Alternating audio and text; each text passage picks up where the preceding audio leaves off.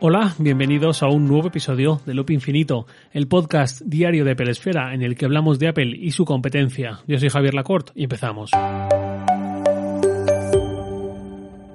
Hoy quería hablar de algo que a menudo, sobre todo para quien mira Apple desde una perspectiva más de producto o de marca, no es muy conocido quizás, pero que es importante para entender a Apple como empresa, como gran corporación.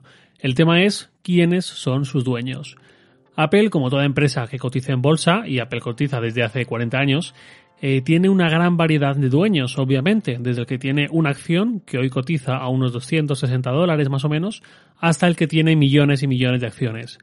Entonces quería hablar de quiénes son los grandes propietarios de Apple en cuanto a mayor cantidad de acciones de Apple mantienen y por tanto realmente son más dueños de Apple, por decirlo así.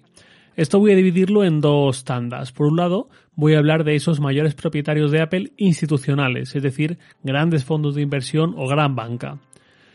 En primer lugar, The Vanguard Group. Nadie tiene tantas acciones de Apple como Vanguard, que tiene 329 millones de acciones, es decir, casi 100.000 mm, millones de dólares en acciones. Un 7, un 8% de Apple más o menos es propiedad de Vanguard. Vanguard quizás a muchos no suene, pero a los que estáis más interesados en el mundo de las finanzas y de la inversión seguramente sí, seguro que sí, porque suyos son los fondos de inversión, mm, no sé si los más populares últimamente, pero sí seguramente de los más populares que se pueden comprar, se pueden entrar en ellos mediante gestores de inversión, es uno de los grandes dueños de la economía mundial y en total sus activos suman 5 billones de dólares, billones con B, no miles de millones, que es a lo que equivale la palabra en inglés billions, que muchos mal traducen, sino billones tal cual.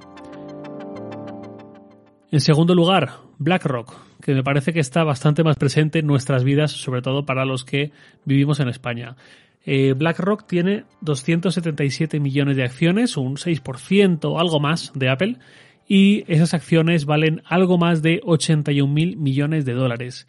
Digo que es una empresa más presente en nuestras vidas porque además de ser la mayor gestora de fondos del mundo, por ejemplo, en España tiene participaciones muy importantes y muchas mayoritarias en muchas empresas del IBEX 35, de las mayores 35 empresas españolas que cotizan en bolsa. De hecho, creo que es su principal inversor, si no me equivoco, y además ha tenido cierta polémica últimamente por su papel en el mercado inmobiliario y con el Sareb y tal. Y fuera de España, México, por ejemplo, estos días, a través de su presidente, hizo un llamamiento al CEO de BlackRock para preparar un plan Marshall que compense las consecuencias económicas del coronavirus. Y ya en tercer lugar, en el top 3 de empresas con más acciones de Apple, está Berkshire Hathaway, o algo así pronunciado, que es la empresa de Warren Buffett, quien es seguramente el mejor inversor de la historia, o de nuestra historia reciente al menos, que es quien más capaz ha sido de obtener buenas rentabilidades de forma muy sostenida en el tiempo, más allá de buenas rachas. Esta inversora tiene 245 millones de acciones eh, de Apple, por un valor de 72 mil millones de dólares. Tiene más o menos un 5 o un 6% de Apple. Es decir, entre estas tres empresas principales, estos accionistas institucionales poseen un 20% más o menos de Apple. Luego hay tanto empresas que participan en Apple como el Bank of America y tantas otras, y directamente fondos de inversión que compran acciones de Apple eh, paquetizadas junto a otras empresas para el inversor que decide no invertir únicamente en una empresa o ni siquiera en varias empresas porque su capital es más limitado o por el motivo que sea y decide invertir en un fondo concreto que incluye a Apple o que incluye a todo un índice como el SP500 que por supuesto ahí es donde está Apple o a lo que sea. Y luego, ya yendo a la segunda parte de este episodio, están los accionistas mayoritarios a título individual y que forman parte de Apple o bien por su rol directo en el día a día de la empresa o bien por formar parte de su consejo de administración, habitualmente directivos de la empresa que reciben acciones como parte de su salario de Apple. Estos son, en primer lugar, Art Levinson. Eh, este es el primero. Eh, seguro que la gran mayoría de vosotros lo conocéis. Es presidente de Apple desde justo después de que muriese Steve Jobs, desde hace más de nueve años, o, va a hacer nueve años, mejor dicho, este 2020, y eh, este hombre llegó a la empresa en el año 2000. Tiene más de, un poquito más de un millón cien mil acciones de Apple, es decir, unos 300 millones de dólares en acciones. Bien. Luego está, por supuesto, Tim Cook, que tiene eh, algo más de 800.000 acciones de Apple, que equivalen a unos 220 millones de dólares, más o menos. Creo que no hace falta alargarse sobre quién es Tim Cook.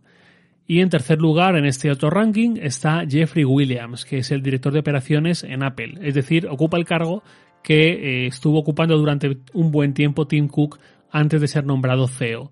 Eh, Jeffrey Williams lleva en Apple desde 1998 y fue tanto uno de los que lideró el desarrollo del Apple Watch a nivel de ingeniería como el encargado principal del lanzamiento del iPhone en 2007, el original, a nivel de distribución y logística.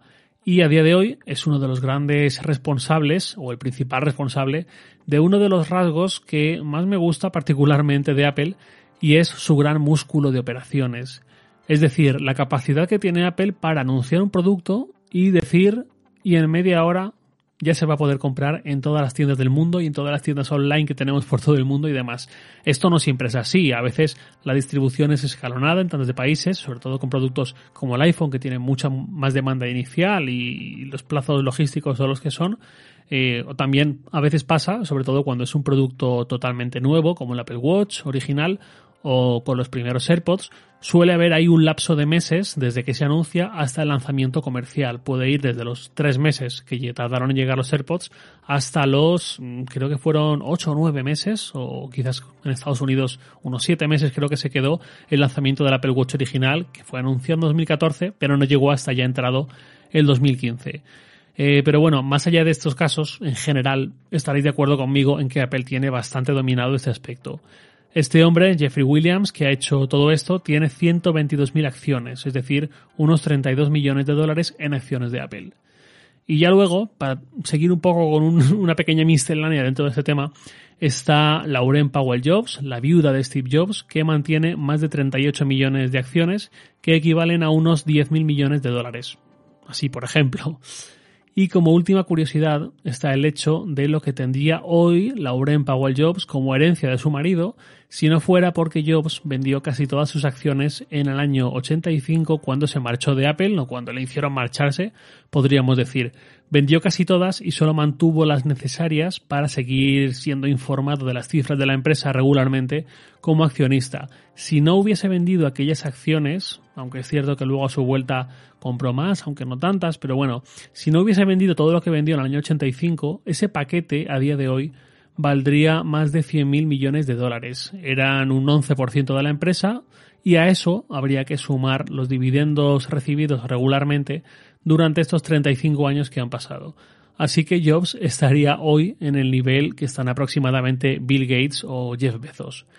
Y ya para ir acabando, esto último, esta no existencia de una figura así en Apple, como si fue en su momento Bill Gates o como si es ahora Jeff Bezos, es algo un poco peculiar, sobre todo si miramos a lo que hay en otras empresas tecnológicas grandes. Por ejemplo, en Facebook, Mark Zuckerberg, tiene el 28% de la empresa, un porcentaje bastante alto. En Amazon, Jeff Bezos tiene un 6% de Amazon, más o menos, que no es tan mayoritario, pero está a la altura de lo que poseen Vanguard o BlackRock, cosa que en el caso de Tim Cook, que sería el, el homólogo en Apple, eh, está muy, muy, muy, muy lejos de lo que tienen estos dos grandes fondos de inversión. En Google, por ejemplo, pues está Sergey Brin, que tiene un 4%, que nuevamente no es ninguna locura, pero sí que está al nivel de lo que tienen Vanguard, BlackRock y demás.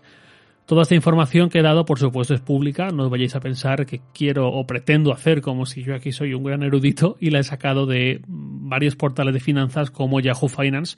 Eh, muy bueno y muy recomendable por si os apetece profundizar en este tema. O ya digo, para que no parezca que yo esto me lo estoy sacando aquí eh, de la manga. Nada más por hoy, lo de siempre, os leo en Twitter, arroba jlacort, y también podéis enviarme un mail a lacort arroba sataka.com. Loop Infinito es un podcast diario de Pelesfera, publicado de lunes a viernes a las 7 de la mañana, hora española, peninsular, presentado por un servidor, Javier Lacort, y editado por Santi Araujo. Un abrazo y hasta pasado mañana, porque mañana es festivo en mi comunidad autónoma y no puedo estar por aquí, pero sí que nos vemos de nuevo el miércoles. Y ahora sí, otra vez, un abrazo y hasta el miércoles.